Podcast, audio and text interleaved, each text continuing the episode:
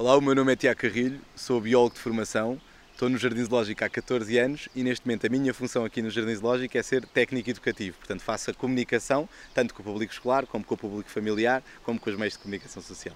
E com ouvintes de podcast. E com ouvintes de podcast também, até porque eu, até porque eu também sou um ávido ouvinte de podcast, exatamente. Muito bem. Hum, quem é que estamos a ver aqui? Quem são estes? Uh, neste momento estamos mesmo aqui ao lado da instalação do elefante africano de savana, de seu nome científico Loxodonta africana, uh, e é um animal que uh, é particularmente interessante aqui no contexto porque um, é o maior mamífero africano, é o maior mamífero africano e naturalmente o maior mamífero terrestre também. Estamos a falar de um animal que pode chegar aos 6 mil quilos.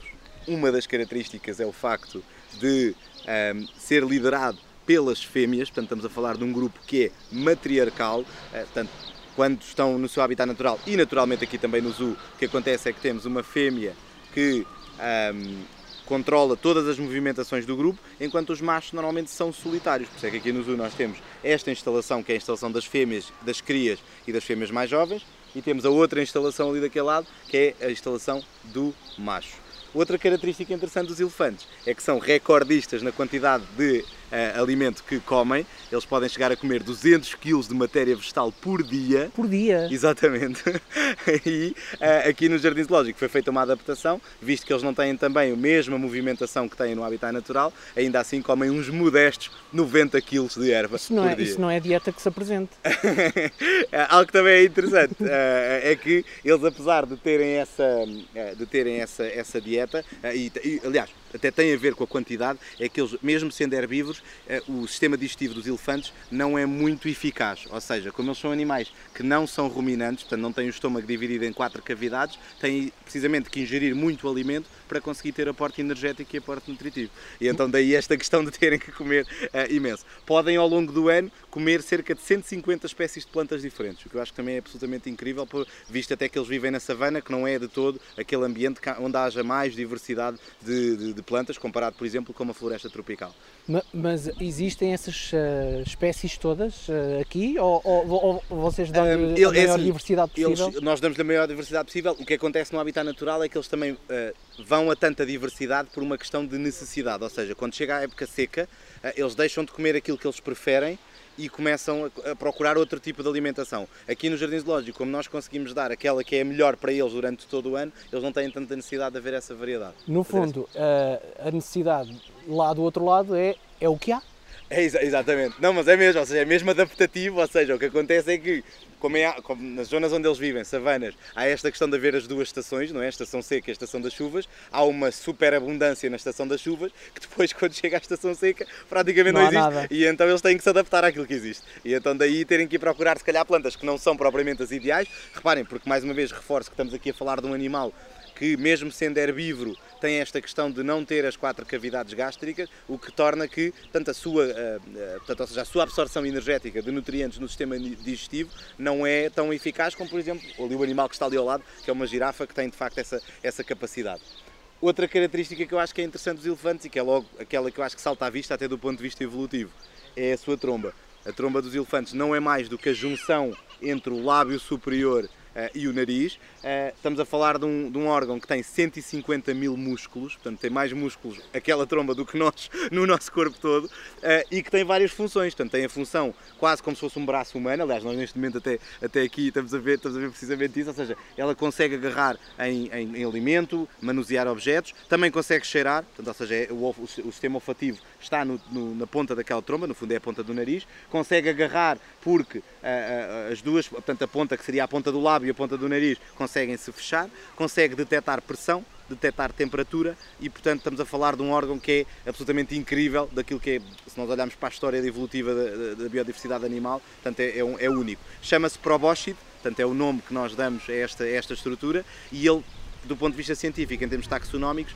faz mesmo parte da ordem Proboscidae, que é a ordem que fazem parte dos animais que têm esta tromba, que neste caso, atualmente, na história atual, só existe precisamente uh, uh, uh, os elefantes, portanto estamos a falar elefante africano de savana, o elefante floresta e, naturalmente, o elefante indiano, que tem na sua história natural uh, o facto de se ter separado do elefante africano mais ou menos há 2,6 milhões de anos atrás. Portanto, já é uma família que se separou há muito, muito tempo, tem a ver com a questão também continental, ou seja, quando se separou o continente e os ancestrais foi, ficaram uns do lado da, asiático e outros do lado africano, acabou por haver esta, esta, esta, esta uh, diversificação e geneticamente hoje em dia já ficou comprovado que há este intervalo de 2,6 milhões de anos entre uns e, e, e outros. Quantos vivem no Jardim Zoológico agora? Olha, neste momento nós temos aqui deste lado, temos as nossas fêmeas, que são estas que estão aqui, portanto estamos ali, a principal que é a matriarca que está ali, uh, e depois temos mais três, uh, que eu creio que agora...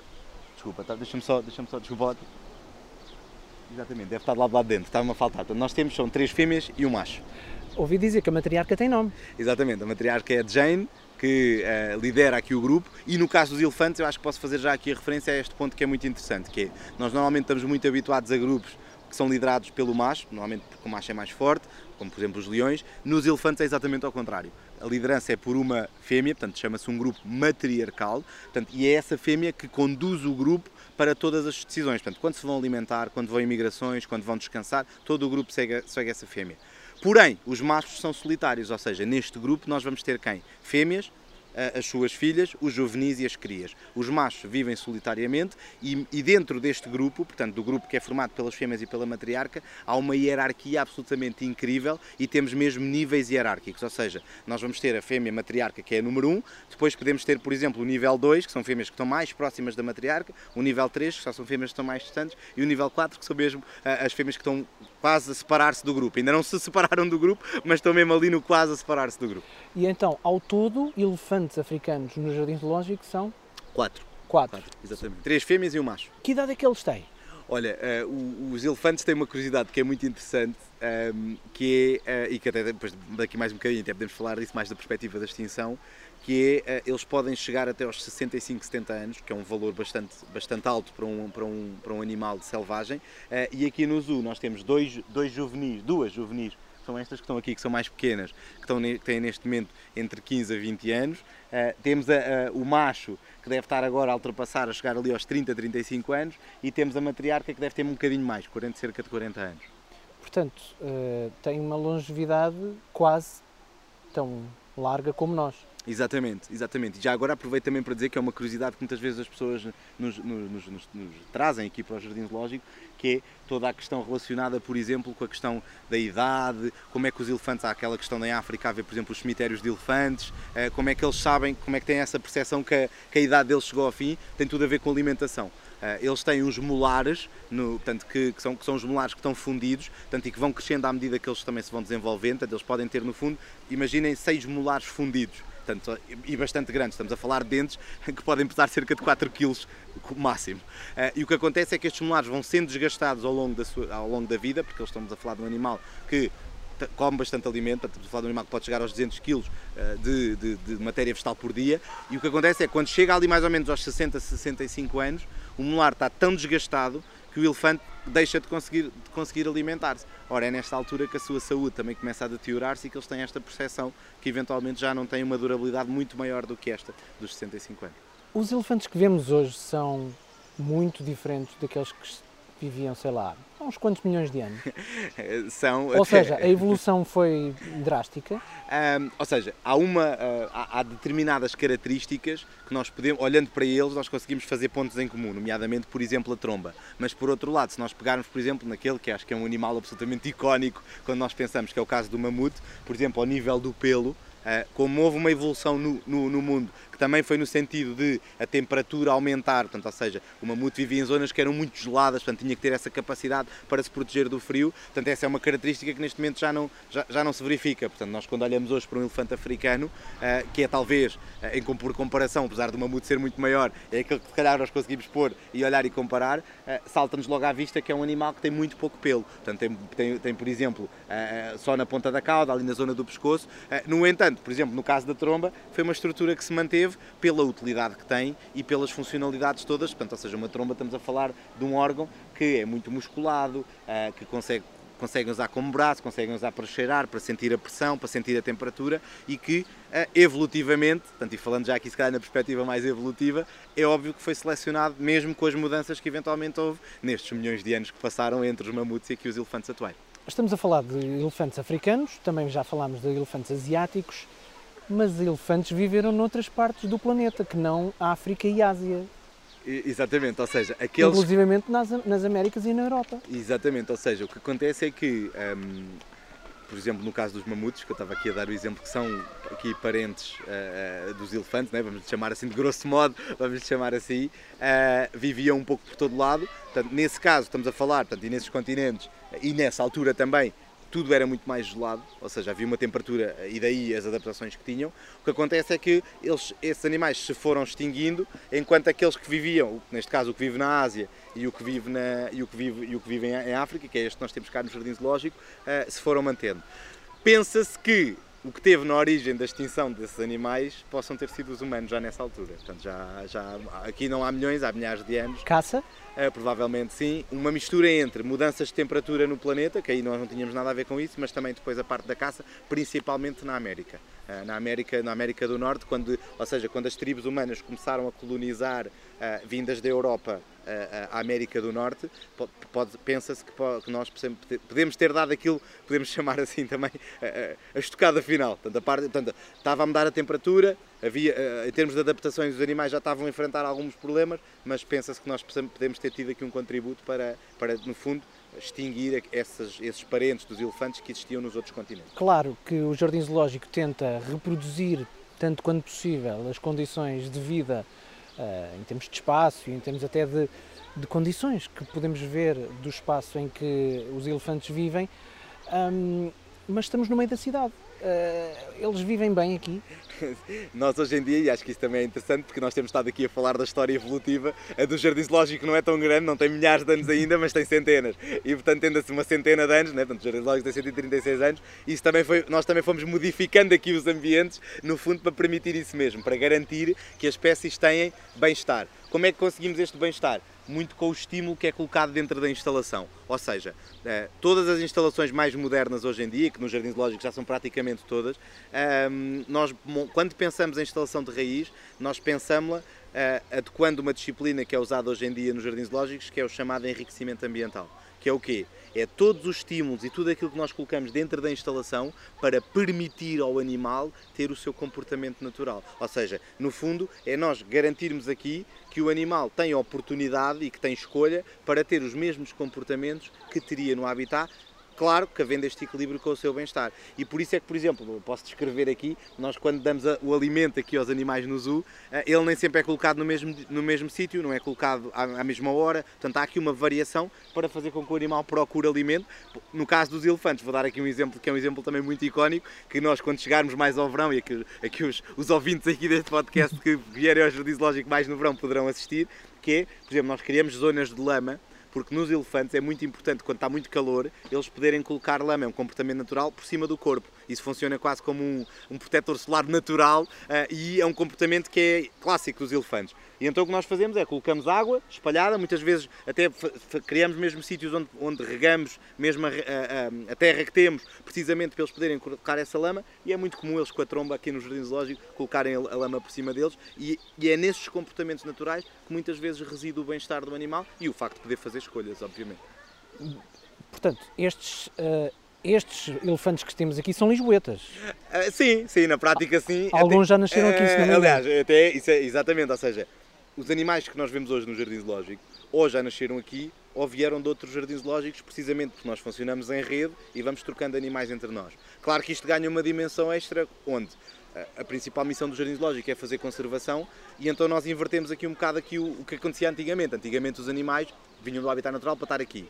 Nós hoje em dia tentamos fazer o contrário, que é dar-lhes as condições aqui, não vamos buscar o habitat e até há casos de espécies aqui no Jardim Zoológico que até já foram reintroduzidos depois no habitat natural, mesmo sendo animais lisboetas, nascendo, mesmo nascendo aqui. Exatamente. E eles são felizes cá ou não? A palavra feliz hum, é uma palavra que é muito usada mais para a nossa espécie. Eu claro. costumo dar aqui um exemplo e se calhar até vou, até vou fazer aqui uma ponte com...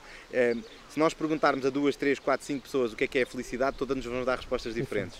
E o que eu costumo dizer é, se nós não sabemos definir para a nossa espécie, também não podemos definir para as outras. O conceito científico aqui que nós usamos é o bem-estar, bem que é um índice. Uh, e, mas é, mas é, isto é absolutamente lícito falarmos disto, e eu gosto muito de falar disto precisamente para fazermos aqui algum... Por um lado, nós podemos comparar algumas características nossas com as deles, mas por outro lado, quando nós falamos de animais selvagens, o que, tem, o que temos que pensar é o bem-estar. E o bem-estar pode ser medido através de vários parâmetros, nomeadamente o número de comportamentos naturais, uh, se, uh, vamos imaginar, por exemplo, vou dar o exemplo, exemplo dos felinos, os felinos dormem muito, muitas horas no habitat natural. Então aqui no Jardim Zoológico, o que é esperado é que eles também dormam, durmam as mesmas horas. Por outro lado, é esperado que eles sejam ativos à mesma hora que seriam no habitat natural. Exemplo aqui dos elefantes. Os elefantes são dos animais que gastam mais tempo a alimentar-se.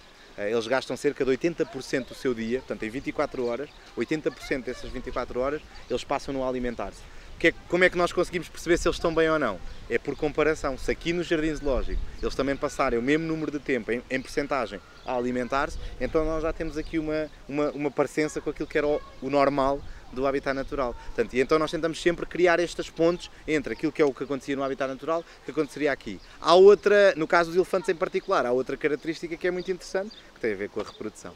Quando nós temos animais que se reproduzem no, eh, no jardim zoológico, também é outra forma que nós temos de perceber se eles estão bem ou não, porque normalmente a reprodução é uma altura muito sensível da vida do animal, ou seja, os animais só se reproduzem quando, reúnem, quando reúnem determinadas condições. Tal como nós, quer dizer, tomamos opções de família por, se estivermos e... bem financeiramente, ora por exemplo. Mais, ora é? mais. Mas uh, o bem-estar está garantido? Sim, sim, sim, sim, aqui está, eh, até porque... Estão, portanto, estão bem cá? Sim, estão, estão, estão, estão, estão aliás, até, até é interessante porque hum, no caso dos elefantes em particular, e eu acho que não, não, também não querendo dar demasiado peso a isso, mas reparem, os, os elefantes um, são o símbolo do jardim zoológico. E logo aí isso também eu acho que isso até nos dá mais responsabilidade.